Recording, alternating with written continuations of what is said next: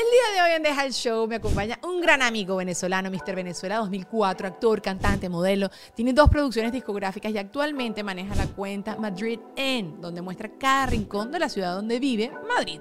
No hace mucho publicó en sus redes sociales que es gay y abrió una nueva y muy necesaria conversación. Con ustedes, Francisco León en Deja el Show.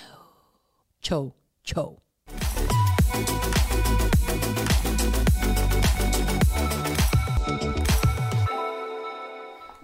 Buena, bu- me Ya está, dañando el rancho Francisco León. Qué Buscando la pelotis, luz. la La luz, papi, la luz. Siempre, bueno, ya va, vamos a hacer la cosa bien. Hola, chauceros de mi corazón, bellos de mi vida, gracias por estar acá una vez más. Bienvenidos a Deja el Show, Fran, dejaste el show. Sí, ya No, dejé ya el dejaste show, el show. pero Ya, ya Ay, bueno, la luz no aquí te- para que nos quedemos todos. Pachosear como se debe. Listo. Pero bueno, quiero antes de arrancar agradecer por supuesto a Whiplash, que ellos siempre saben que ustedes, todo lo que ustedes ven, todo lo que ustedes escuchan es gracias a ellos, que me ayudan demasiado. Y bueno, más adelante yo les voy a compartir más información. También a Ale Trémola, que es quien, bueno, es mi hado padrino. Y por supuesto ya volveremos a Gravity, porque mientras tanto sigo en la sala de mis cuñadas, aquí en Madrid. que son diseñadoras interiores, arquitectos, todo lo que tú necesites de eso, tú contáctame. Igual yo pongo todo allá abajo en la cajita de información. Ahora sí, Además, está muy bonita la casa, de verdad. bella. Eh, eh, Le remodelaron todo, quiero que lo sepas. Así que ya Eso no era así. Ajá. Pero bueno, Fran León, gran amigo de mi vida. Fran, estábamos hablando hace cuánto tiempo teníamos sin vernos, toda la broma, sí, muchos años, cinco, ten- eh, yo no sé cuántos, de verdad, porque si me pongo a calcular eso me dan ganas de llorar. Pero, Ay, Sí, porque ya que uno comienza a sacar cuentas sí, y no, no, no, no, años no, y años ¿para qué, para qué? No, no, no. No, no. Pero yo estoy pensando, antes del viaje que tú y yo hicimos para acá, para España, tú y yo no éramos tan amigos. No, nos habíamos visto mucho en, en, en Televen. Ajá. Eh, bueno, yo fui jurado de tu año en mi Mi Venezuela, sí. Fui ¿Qué jurado. pensaste de mí? ¿Te Eh, acuerdas? Sí, claro. Estúpida Yo esta cuando la vi dije, que, no, qué, chica tan guapa. Mentiroso, qué estúpido. Ella es, ella es perfecta. Pero no va a ganar. Que- Y mira, y la, no, pero te dejamos de mi International, o sea, te, te escogimos entre Me los dejaron, tres, o pues. sea, digo, O sea, era, o era la que tenía que ir y efectivamente ganaste. Todo más todo. Pero ajá. Ajá, pero exacto, no teníamos tanta relación. O sea, No, no, mira, en Televen, en Televen nos vimos muchas oportunidades, eh, además por Luis Capecchi que trabajaba contigo en lo actual, entonces también como que había un, un vínculo. Claro, porque Luis era tu manager. en Era mi momento. manager, Luis Capecchi era mi manager, entonces claro, nos veíamos mucho por Luis. eh, tú fuiste a cubrir un videoclip que grabé en Bogotá, Total, con que mi ahí papá. también como que nos acercamos mucho más. Estaba tu papá, por supuesto. eh, y claro, después de eso creo que sí, fue, surgió la idea de ir al viaje y como que tampoco éramos grandes amigos. y- pero pero, fue. pero el viaje fue buenísimo. Palpito. Ok. Estaba en la gira de YouTube, la 360, y Luis iba a ir con ustedes y me dice, Daniela, voy. Y yo, coño, yo quiero ir también y tal. Entonces me dice, bueno, vente. Y yo, ok. Y, me- y no era barato, ¿eh? O sea, como- y además comprarlo último momento siempre es, una ladilla. Es lo peor. Pero, chamo, la pasé buenísimo. Fuimos, vinimos para acá, para Madrid unos días, fuimos otros días a Barcelona. 300 mil chistes internos. Cada vez que ustedes lean en algún lado que yo le pongo el 222, que me pone Tatiana Capote, que todo ese tipo de cosas son puros chistes De hecho, internos. hice una- unas historias hace unos días y yo terminé diciendo. Da, da, da. Y la gente no entiende. Porque Bueno, es porque mi habitación en no sé qué hotel era la... Y yo, se la, en- yo no sé por qué estábamos hablando y como unos Porque idiotas. siempre estabas hablando así. Como lo que soy, una idiota. Ok, gracias. No, y por Luis Capecchi también, porque veníamos del. Porque, ajá, porque Luis en Televen hacía con la manita ta, así y ahí quedó. Sí, sí, sí. o sea, muchos chistes internos estúpidos que la gente no entiende y uno se estor- Qué chimbo eso cuando tú no entiendes el chiste interno. Sí, es Es muy. es- sí, porque quedas como por fuera. Ajá. Entonces tú dices, ¿qué está y te ríes, pero sonríes por, por la gente ¿sabes? por compromiso. Está así que, jajaja, ¿qué estarán diciendo? Como debe estar haciendo todo el mundo en este momento con nosotros dos. Sí, como Ay, que, ¿de qué están hablando? Gente Sí, tan cómica. Pero bueno, fue muy chévere ese viaje y estábamos hablando que es muy... eh, como que uno se sigue sintiendo como si nada, pues como que y, y hizo un lazo bonito y nos seguimos viendo por redes sociales, pero no cambia. Pero es, ok, y esto te lo voy a preguntar a ti como ser humano humanístico. ¿No se te acerca a veces gente que es súper fan, que te quiere muchísimo y sienten eso contigo, pero tú no los conoces? Y es como rarísima esa interacción. Sí, porque, porque entonces comienzan como a tratar de hacerte como algunos chistes que ellos de repente sienten que te pueden hacer por... re- eh, o sea, que, que- Por la cercanía por la que ellos creen que hay, claro. que hay. Sí, sí, sí. Y, y tú te quedas como, hola. eh, y entonces es como raro porque también, yo- en mi caso, porque yo, además cuando la gente se me acerca con ese cariño... Ay, yo que- claro, no, no, no. claro, que obvio. es como abrazarlos y, y, y sí, eh, es maravilloso. Pero a la vez te comienzan como a hacer unos chistes o te dicen una- un comentario que tal y tal cosa. Y tú y que... Claro, claro. A mí me pasó una vez que una señora, me acuerdo que, pero esto ni siquiera fue por las redes, porque fue por, porque trabajaba en portadas. Una señora se me acerca en el Centro Plaza, y yo vivía al lado del Centro Plaza. Y se me acerca la señora y me abraza, ¿cómo estás, mi hijo? Y me da un beso. Y yo, ¿cómo está usted? Y yo por dentro decía, esta es amiga de mi Mi mamá. mamá. amiga de mi ¡No! mamá". Y yo así, y yo, ¿y yo cómo está la familia? Todos bien. Por la casa, todos muy bien. Te queremos mucho, o sea, siempre te recordamos, estamos pendientes. Este, y yo, qué mal le pregunto todo esto por dentro. Y entonces de repente, de de repente, de repente le digo, sí, bueno, y en la casa mi mamá, mi papá, ay, sí, sí, no, pero es que de verdad tengo que decirte, nosotros, bueno, no nos conocemos, pero te que conocemos por la televisión. Y yo, ¡ah! No, soy- A no, a- a- estoy contigo 100%. A mí me pasó Sí. en una tienda en Miami, se me acerca una muchacha. Fran está tomando vinito, así que le vamos a Mm, sacar la carne. Es agua, agua, pero le pusimos Ah. Chisteada. Eh, se me acerca igual a una chama y me saludó con mucho cariño. Yo sí, y amo y que siempre me saluden, pero también no me quedaba claro si la conocía o no la conocía y de dónde Carrizo la conocía. Entonces, te lo juro, estuve media hora conversando con ella, pero entonces me- yo le digo, ay, ¿dónde estás tú ahora? no, no, Maracaibo. Daniela, yo sigo en Maracaibo, yo, yo vivo en Maracaibo, y yo, oye, ya la cosa, ay, sí, conversando, conversando, bueno, ¿me puedo tomar una foto contigo? Y yo, el... Y, Media hora. y hablando Juan Ernesto parado en la tienda como haciéndome señas y yo le digo, coño, ¿cómo yo le corto una conversación Claro. a alguien así? Bueno, Claro, no. pero sí, por favor díganos si nos conocen de entrada de algún lado porque es horrible. Yo tengo muy mala memoria, esa es la verdad, ya la gente lo sabe, lo digo todo el tiempo a todo el mundo, inclusive maquilladores, gente con la que trabajo en el medio.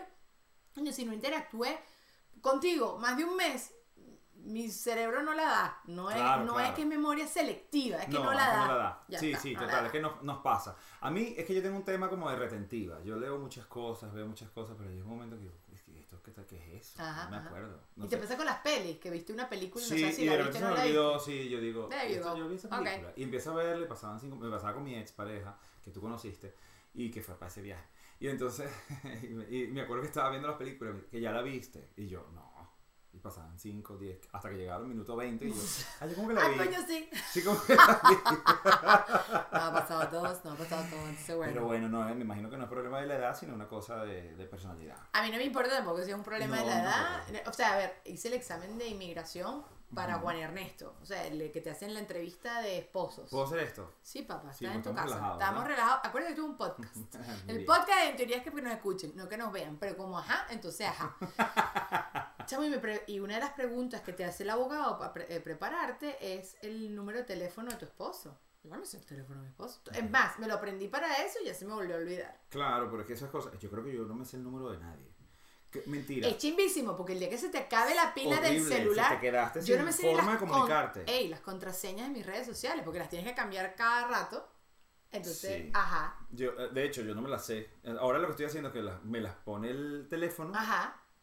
y no tengo ni idea de lo que, de lo que es. O sea, yo las voy guardando todas en el iCloud y ya. No digas esto, que después te hackean el iCloud. Perdón. no, Es mentira, era un chiste. Era, era, era joda, era joda. Ah, Ahorita dice bueno. La tengo en un cuadernito en, En mi tercera gaveta. en la... anotado. Se meten en la casa, no, ni se quiere. No. Mira, Daniela, estás muy bella. Me operé. Con una toma. Me hice toda. No, nada, estás bella. ¿Tú te imaginas en serio que alguien te diga eso? Ah, sí, sí, me hice todo. Es que me hice todo. Mm, bueno, está bien. tú te quedas así como loco. Bueno, ya tú sabes, porque hay gente con la que te das cuenta que sí se hizo todo. Coño, sí. ¿Te Ujú. ha pasado? Sí, me ha pasado. Yo la otra vez encontré una chica venezolana muy bonita que no voy a decir quién es. Ya la caraja sabe quién es, porque está sacando cuenta. Y la caraja estaba. eh, la diferencia con la tipa que yo conocí una vez que la vi en Caracas a la que la vi, a la que vi en Miami. Pero que ella es una persona más de, de más edad. No, es una chica joven. Y, y Sí, claro, ya cada vez que la veo, digo, Dios mío, tiene algo nuevo. O sea, bellísima, pero es que cuando no es la nariz es la boca, cuando no es la boca es el mentón, cuando no es el mentón. Entonces, claro, ya llega un momento y dices, ya. Hay Tú sabes que de parar. yo, yo siempre hablo de esto, como que se lo digo a mi círculo más, más cercano, la gente con la que más fre- frecuento, que les digo, coño, en el momento en que tú me estás viendo que me parezco ya la duquesa de Alba, dime Daniela, stop. Porque yo sí me hago mis cositas y tal y no sé qué, pero uno se te distorsiona un poco la realidad en el espejo, ¿sabes? Sí, Que Sí, tú- porque tú no te comienzas a dar cuenta. Ah, De hecho, pasa en el gimnasio, cuando comienzas a entrenar, entrenar, entrenar, llega un momento que tú crees que no te está pasando nada en el cuerpo, que tu cuerpo no está reaccionando, te sigues viendo como, como siempre, resulta que sí hay cambios, la gente te lo nota, pero tú no. Entonces comienzas como a enfermarte con eso. y, y bueno, o sea, a mucha gente le sucede y es lo mismo que la cirugía plástica. Llega un momento que comienzas como a, eh, mire, y me pongo esto. Pasa porque aparte tengo amigas que le, han suce- que les ha sucedido. pues. Y se lo dice, Fran. Se los ha dicho, flaca, como que bájale ahí dos porque, ajá. Eh, mm, sí le dije una vez a una amiga, pero como que no le gustó mucho, pero lo que le dije fue realmente... Ya no es mi amiga, a raíz de eso, De sí. hecho, bueno, nos distanciamos un poco. Pusimos el, el Océano Atlántico de por medio. Me bloqueó. Este. Y ya no, nos, no tenemos forma de verla en Mm. redes. Ok. Pero no, eh, en ese momento se lo dije, y, pero no le dije así, pues le dije, oye, pero es que, ay, pero tú estás tan bella que para qué. O sea, tú te hagas más nada, que ya que tanto. Pero fue una cosa Ah, pero eso es bonito. Sí, fue una cosa como sutil. Pero exacto, eso es Pero como- ella, ella eh, lo, mal- lo malinterpretó. Bueno, realmente no se lo decía por mal. Era, bueno, en fin. Whatever, porque eh, este es el. Este Pero es- si estás escuchando, te quiero. Ajá, we love you. No, y esta es la discusión de siempre de, coño, chamo, si me ves gorda, dime que estoy gorda. Pero después cuando te dicen que estás gorda, Uy, te odian para toda la vida. Pero bueno, alguien te lo tiene que. A ver, Sí. si no es una cosa hiper obvia o.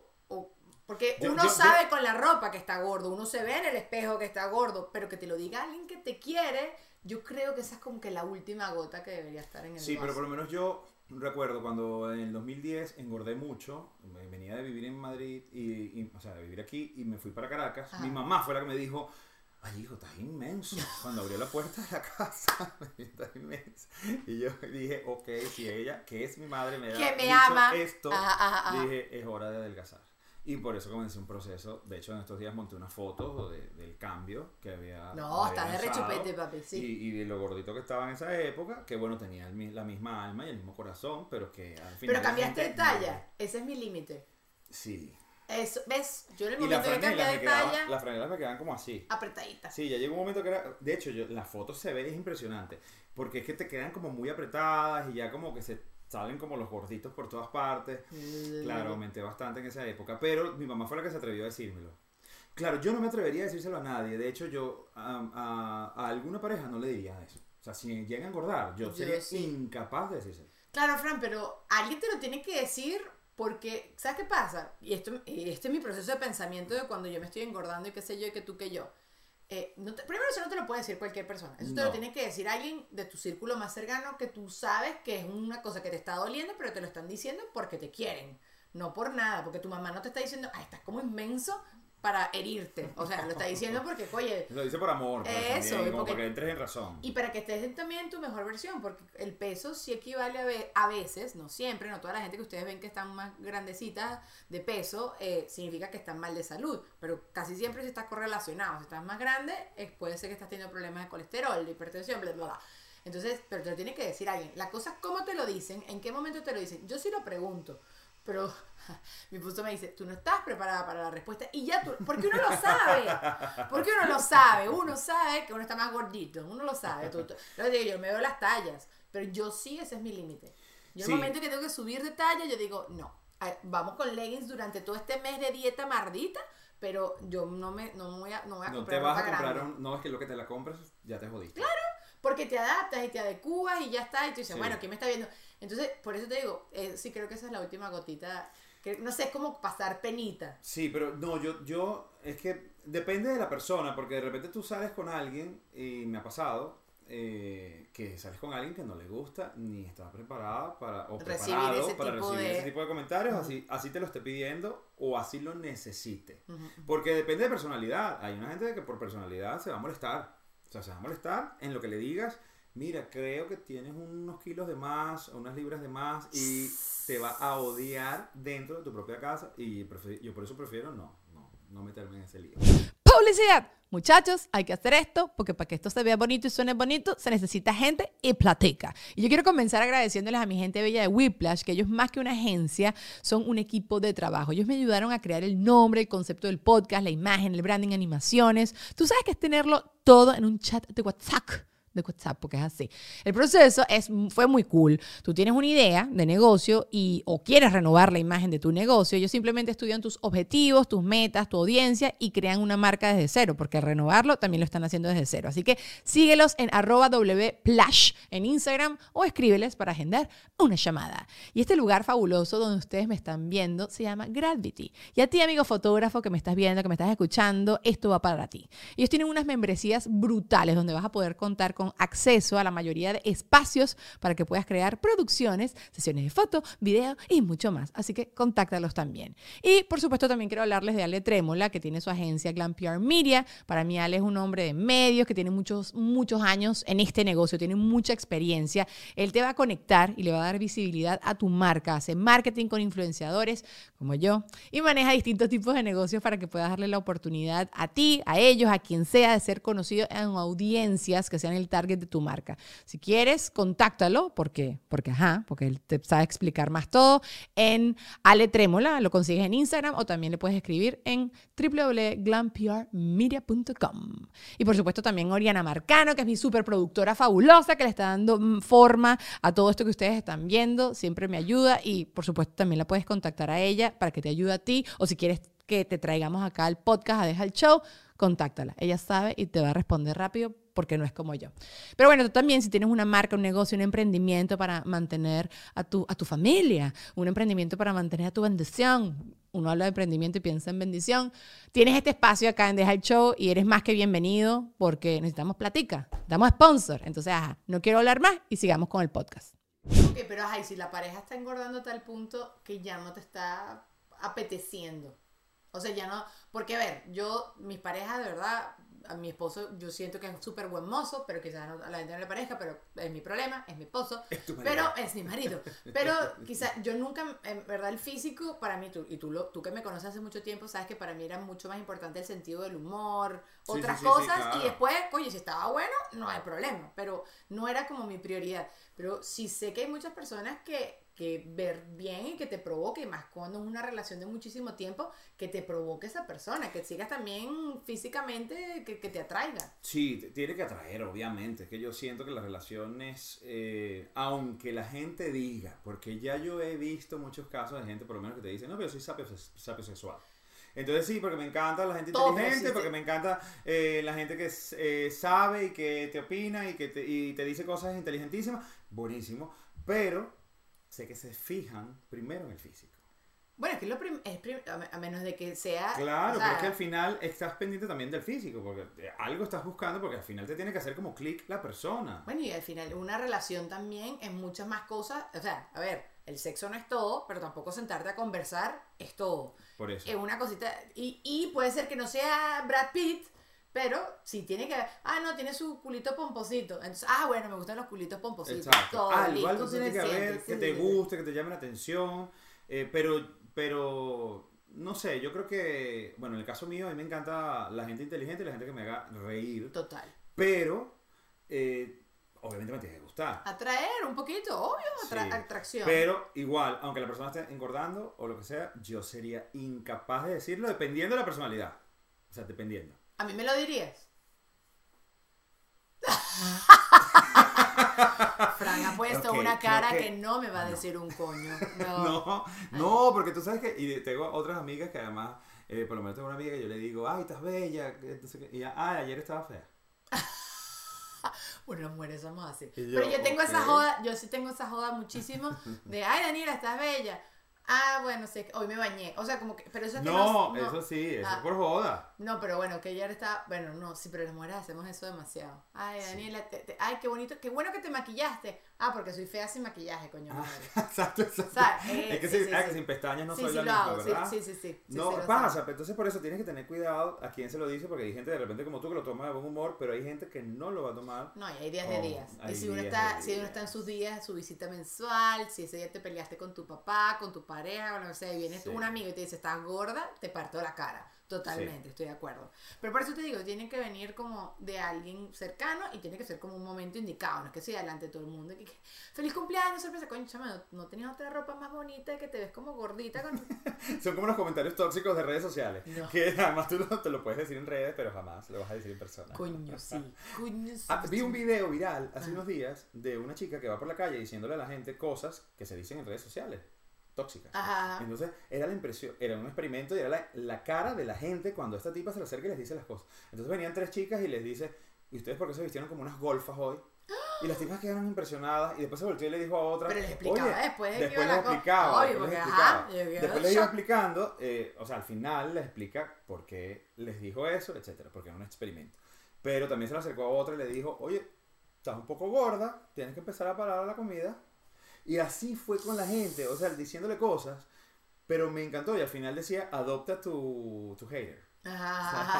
Hashtag adopta un hater. Este, era buenísimo, es buenísimo el video porque son esas cosas que la gente dice a través de redes sociales porque te atreves, porque no tienes miedo, porque te escudas debajo de la roba, pero serías incapaz de decirlo en persona porque sabes que vas a herir a alguien y que tú Total. te puedes quedar herido también con la respuesta de la persona. No, y te pueden dar tu golpe en la cara y ya está. Que También, también te que puedo dar es un- una ¿sí? opción porque así a mí me llegan a decir algo de lo que me han dicho ah, por redes, de repente. Pero tiene muchos haters. Tengo algunos, ah, después de que de hice el video, El video. el video diciendo que era homosexual. No digas Este. homosexual, gay. Gay es Gay. más como gay. Homosexual es así como científico. Sí, eh, pero no sé, como muy serio. Y, me- y- y uno no dice homosexual. No, Nah. gay. Gay. Aparte Entonces- que gay en inglés también tiene la connotación de alegría. So, es verdad. Gay. Entonces es así. Es. Yes. En- eh, después de que hice el video, eh, sí, he tenido muchos haters. Es mucha gente que me Pero era gente que insulta. ya te seguía. O gente que no te sigue te No, está hay gente, hay gente que ya me seguía, que me, me siguen todavía y me insultan porque mm, que me querían, pero que bueno, que ahora no pueden creer que yo los haya traicionado de esta forma y que, y que eso en la Biblia eh, es, una, es, un, es un pecado mortal que yo voy a terminar en el infierno. Entonces, ese tipo de cosas me las están escribiendo. Pero me escriben a diario, además también mucha gente de la comunidad LGBTI me, me está insultando a diario diciéndome cosas como ya se sabía, mm, maldito, maricón. Eh, tú no sabes los, los, los comentarios que me llegan. O sea, a mí me empieza a publicar la Sí, gente. yo los he publicado, los he publicado y los los, los archivo y que la gente, bueno, lo- hay gente que me dice que yo los fui y los insulté porque yo, bueno, vale, yo no te, yo te estoy mandando. Suerte ahí. Yo no te estoy mandando que los insultes.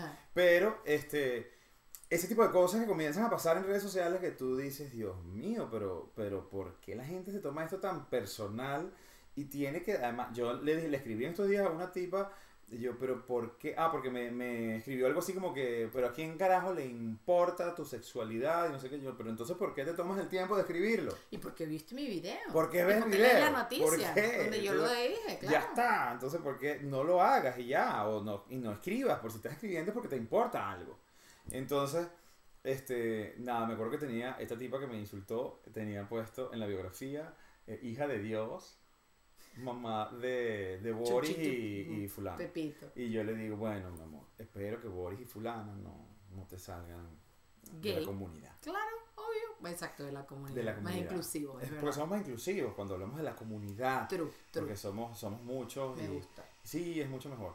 Este, comunidad arcoíris o comunidad eh, LGBTI, como lo, como, quieras llamar. Pero, pero sí, entonces, esas cosas que la gente dice a través de redes sociales que sería incapaz de decírtelo en persona. Porque entonces cuando yo me encuentro con la gente en la calle, más bien lo que me consigo es pura amabilidad, comentarios bonitos, este, se, se me acercan y me abrazan. Entonces, este, es lo que, es lo que me está pasando ahora aquí en Madrid con la comunidad venezolana.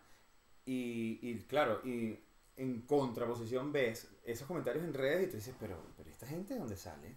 Yo creo que la gente está como muy aburrida, muy odiosa, está muy amargada con su vida, entonces necesita eh, spread el hate. Sí, igualito cuando yo vi tu video, yo sí sabía que Frank era gay, tuvo una pareja por muchísimo tiempo, yo lo conocí, fue- me cae, lo quiero mucho también, somos grandes amigos, pero eh, no, ¿qué, qué, qué fue lo que a ti te terminó de impulsar a querer eso? Tú creo que tú también igualito los aclaraste en tus redes, pero lo Sí. querías hacer porque te estaba pasando algo, Mira, o tú para tú Eh, vivir tu proceso y cerrar tu puerta. yo ¿qué- qué? necesitaba vivirlo de muchas formas. Yo comencé a tener esta inquietud hace años yo no lo había hecho por mi pareja. De sacar el. de, Sí, de, de, declararte. sí, Sí, de, ya, ya. de hablarlo normal, ¿no? De algo que para mí eh, era es normal y Y que, que nunca fue un secreto, porque no, es que. Francisco escondía a sus parejas, es que ahí viene, no, él estaba ahí con sus parejas como si nada, pero claro, nunca lo habías dicho abiertamente en televisión. Y tú Ajá, sabes que eso. aparte, en, la- en mis redes, porque cuando yo hago el video, me dirijo en el video a mi comunidad de, de redes. Ok, ok, ok. En el, eh, y por eso lo, lo- siempre lo digo, yo me estaba, eh, me estaba dirigiendo a ellos, a la comunidad que tenía, porque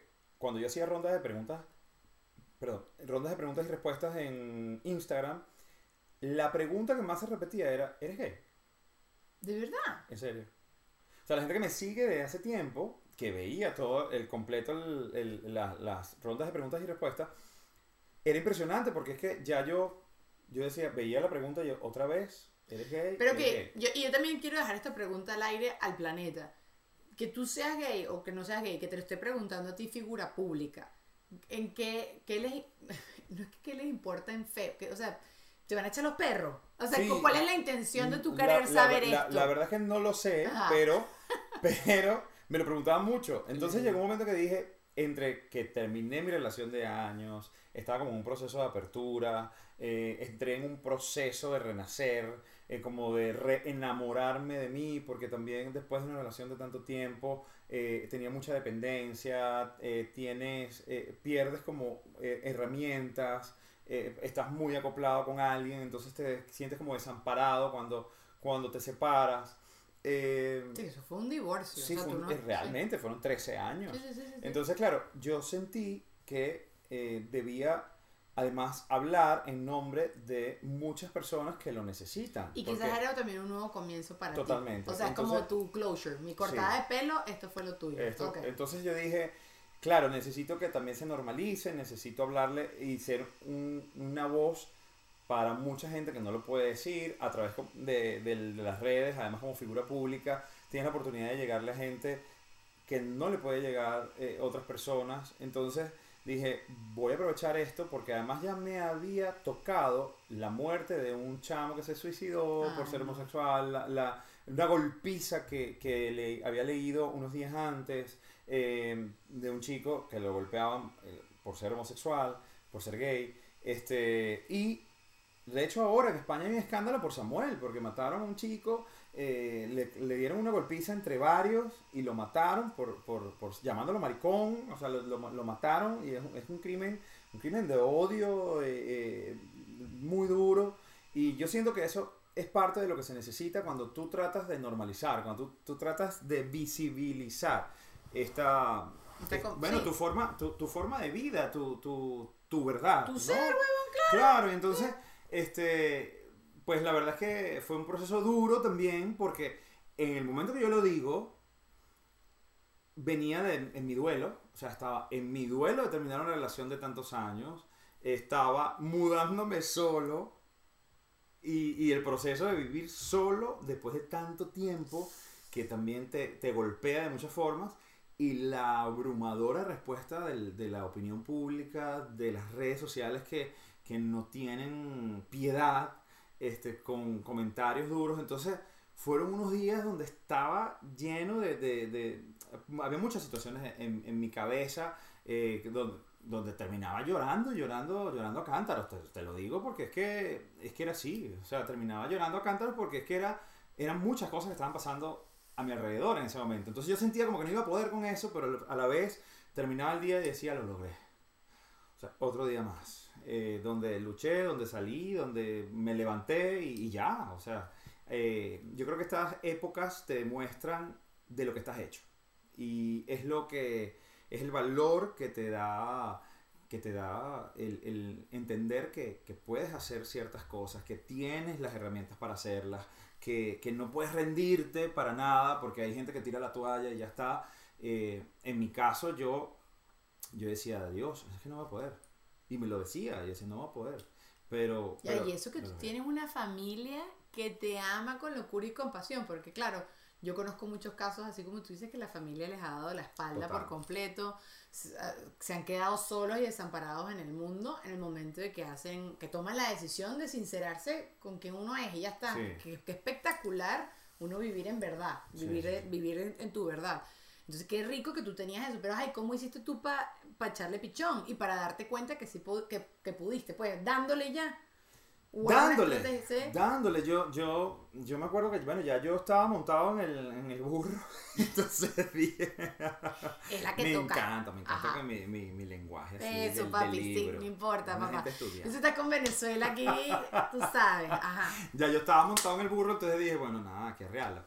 Y entonces, nada, eh, era seguir, seguir adelante y, y asumir todo. Entonces, claro, también me encontré con burlas después de, de decirlo, me encontré con burlas además de personalidades, me encontré con, con eh, los comentarios eh, negativos, pero, pero apartando eso, los comentarios positivos fueron muchos y la gente que me envió sus testimonios fueron mucho más hermosos.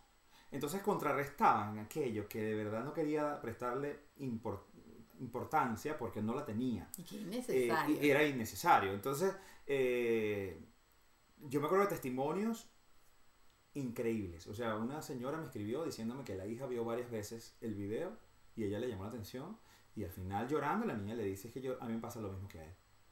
12 años. Eh, así como eso, muchos.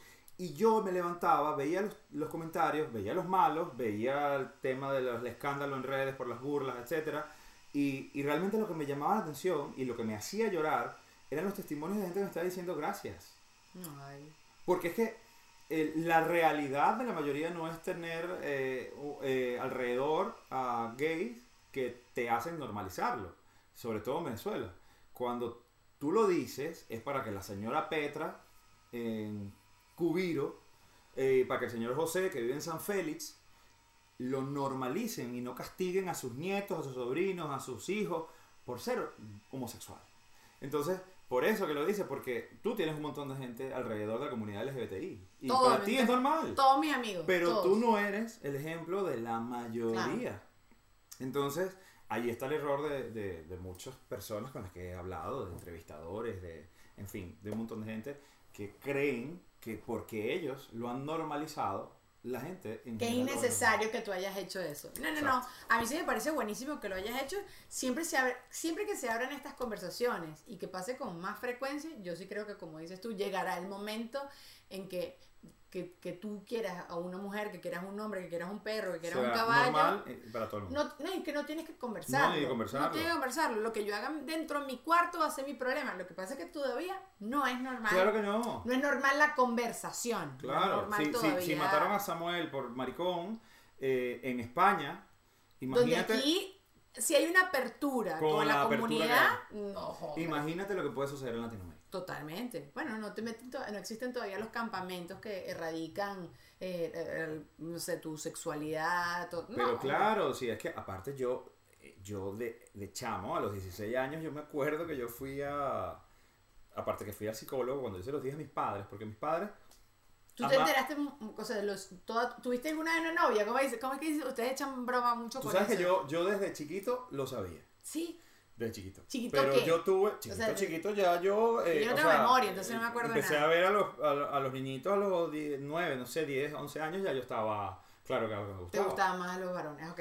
Este, pero claro, cuando, cuando yo, si, si tuve una novia, bueno, fue una novia que no era novia, eh, Un jugueteo, pero para tú entenderte. eh, que fue como, el, eh, no sé, cuarto, el bachillerato, o sea, segundo año o algo Eso así. como 14, 15 Como años. 14 años, Ok, y era ok, ok. como por, no, y era más por encajar.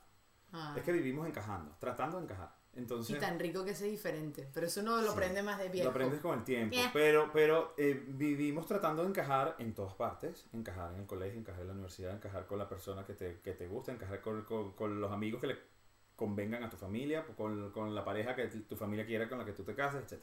Entonces, eh, en ese momento yo estaba tratando de encajar, porque mis compañeros todos tenían novia. Y yo decía, tengo que... Porque todos me preguntaban y todos me decían cosas y también me hacían bullying porque había comentarios había comentarios. Este, y pues nada, fue algo como tonto, al final como de besitos y, y cosas, ¿no? Estaba en segundo año y eso no duró nada. O sea, al final entonces no tú, duró sí eres, absolutamente tú no, nada. no jugueteaste ni nada, está bien. No, después en la universidad sí lo hice. ¿Sí? También fue como por, no sé, también estaban lo mismo y era como por tratar de encajar. Bueno, y también experimentar, porque si sé que edad de Sí. la universidad es que todo el mundo se pone Y me gustó mucho una chica, que no voy a decir su nombre, porque seguramente puede vernos. Y entonces me gustaba porque me parecía súper guapa y aparte me parecía inteligentísima. Y, y yo dije, yo lo voy a intentar. Porque yo tengo que lograrlo, porque yo no puedo ser bisexual. porque yo no- y, y bueno, no pudimos. Nada.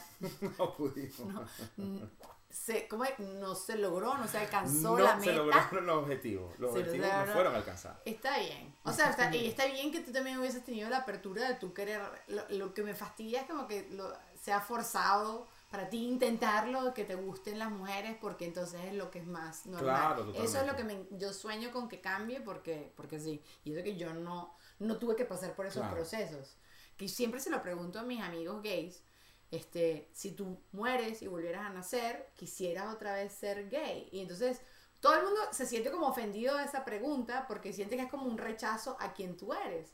Pero yo creo que nada más ese proceso de la salida del closet tiene que ser como tan chimbo y tan horrible y yo no lo viví. Yo soy Claro. heterosexual, que socialmente es lo normal, entonces no viví por eso. Pero nada más tener esa conversación y como he escuchado cuentos como los tuyos, que es una belleza, pero he escuchado cuentos muy feos, en familias que mm, te dan la espalda. Sí, no- no sí. De hecho, cuando nunca. yo le dije a mis Entonces, padres, eh, yo estaba preparado para irme de la ¿Qué me dijiste? Que fuiste te- hiciste terapia, estabas contando. Claro, entonces yo a terapia. los 16 años se los dije, o sea, les dije, mira, está sucediendo esto y no fue realmente tampoco porque yo, bueno, eh, nada, fui les dije, hola, disculpen, es que quería comentarles algo. No, fue porque además me descubrieron unas cosas Mm. y comenzaron a sospechar otras. Entonces me preguntaron directamente algo y yo les dije, bueno, les voy a decir.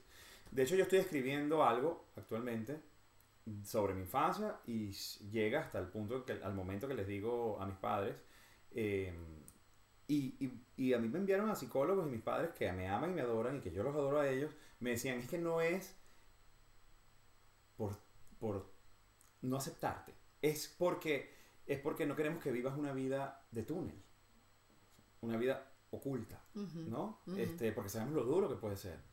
Me enviaron a psicólogos y los psicólogos terminaban O diciéndole... sea, tú tuviste la conversación y fue no, tranqui. O sea, no fue. Nos abrazamos, mi mamá lloró, aunque bueno, porque, porque por eso, ella me decía porque, porque le pegaba Porque que, es bueno, duro, que porque va- puede ser dif- más difícil. Sí, me dice, Sí, porque, sí. porque tu vida va a ser más, más difícil. Sí, estamos hablando de eso, fue en, tenía 16 años. Claro, claro. No, no voy a dar No mucha saque fecha la cuenta. Ajá. Entonces, entonces eh, me enviaron a psicólogos, pero los psicólogos terminaban diciéndome, mira, dile a tus padres que pasen porque los que necesitan terapia son ellos, porque tú estás claro de lo De que lo eres. tuyo, claro, sí. Y con, en mi familia éramos, eh, bueno, éramos no, somos cristianos y asistía, yo en esa época también asistía a la iglesia evangélica Las Acacias.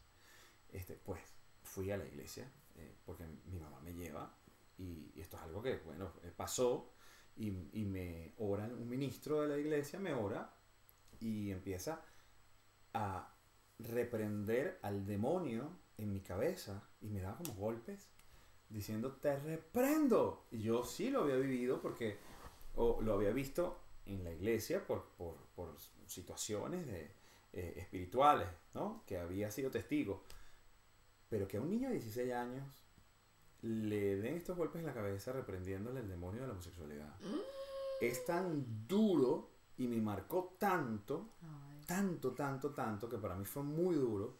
Eh, tardé muchos meses. en- de hecho, dejé de ver amigos, dejé de ver a, a- a gente que conocía, que amaba dentro de la comunidad, eh, porque llegué hasta a sentir rechazo. Me estaban diciendo que...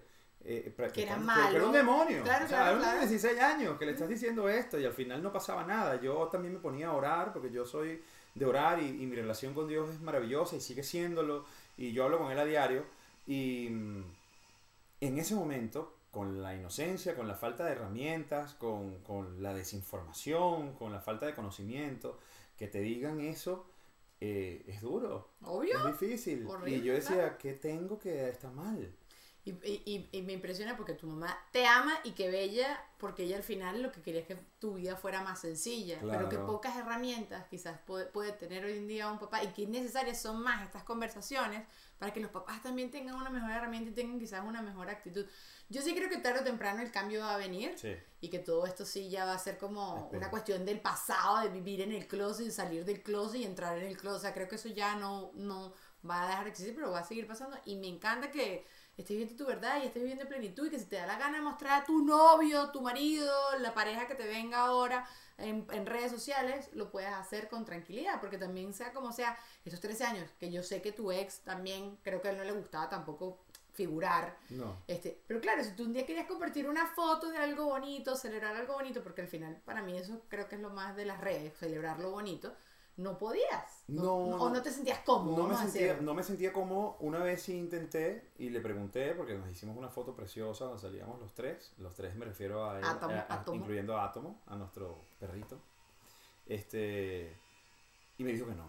A mí eso me pegó muchísimo, me pegó muchísimo porque aparte yo mm, me pegó como pareja y me pegó eh, con el mismo tema de, de no ser yo a través de las redes sociales.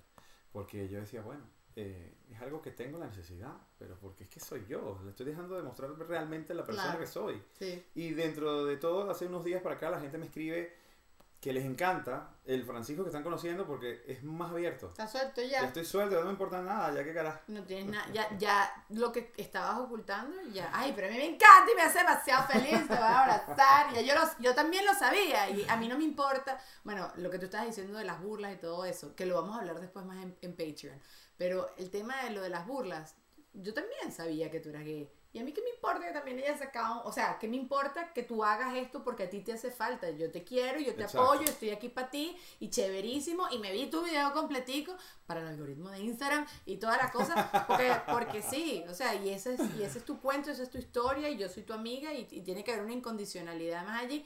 Pero bueno, eso lo hablamos después. Ok, ¿Cómo no? hay una sección, ustedes saben que yo siempre trato de hacer una sección y hoy vamos a hacer las 5 de Dani. agua. Beba agua, papá. Son las 5 de Dani, son 5 preguntas random Ujú.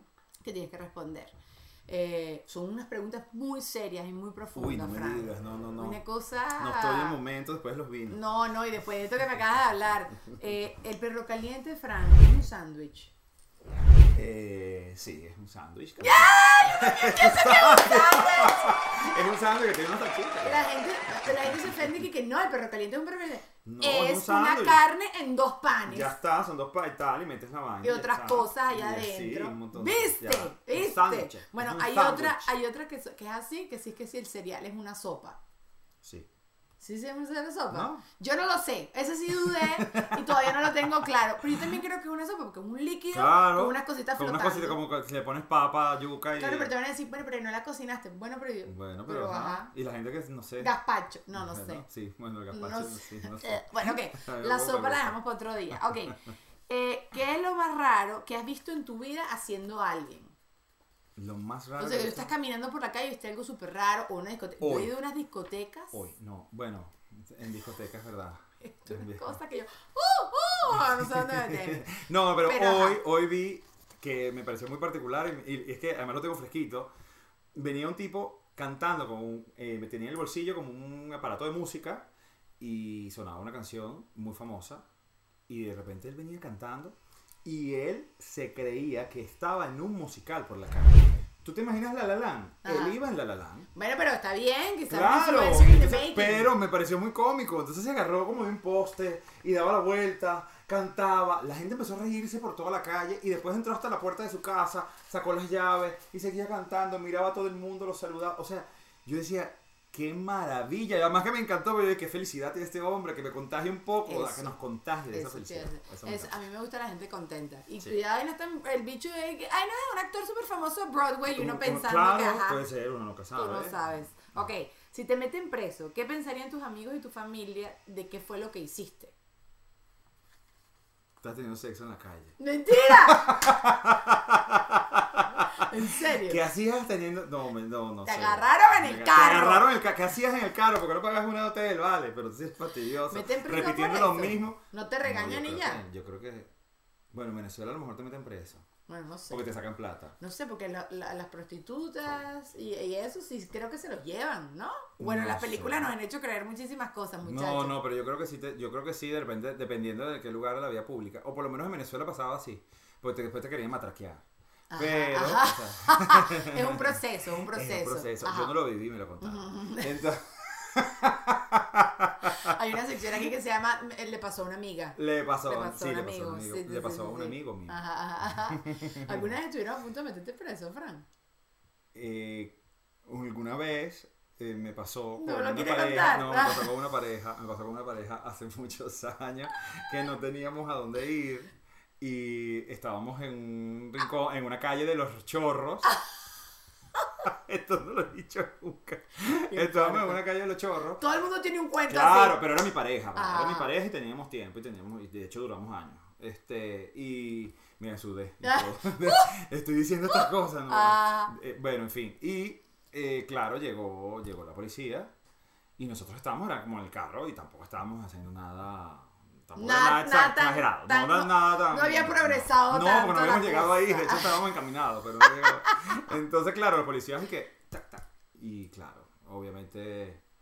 eh, nada, y hubo que darles. La, lo platica. Darles platica. Eh, Bueno, bueno, Venezuela, que. Sus ventajas y desventajas, porque quizás en otro país te hubiesen llevado preso en Venezuela, bueno, tuviste ahí para sobornar y Bueno, te dejaron quieto y te y dejaron bueno, ir. nada. Y después pasó lo que estaba pa- a punto de pasar. No, de nos fuimos para la casa, estábamos estresados, nos quedamos mamando, perdón, nos quedamos sin dinero. Sin dinero.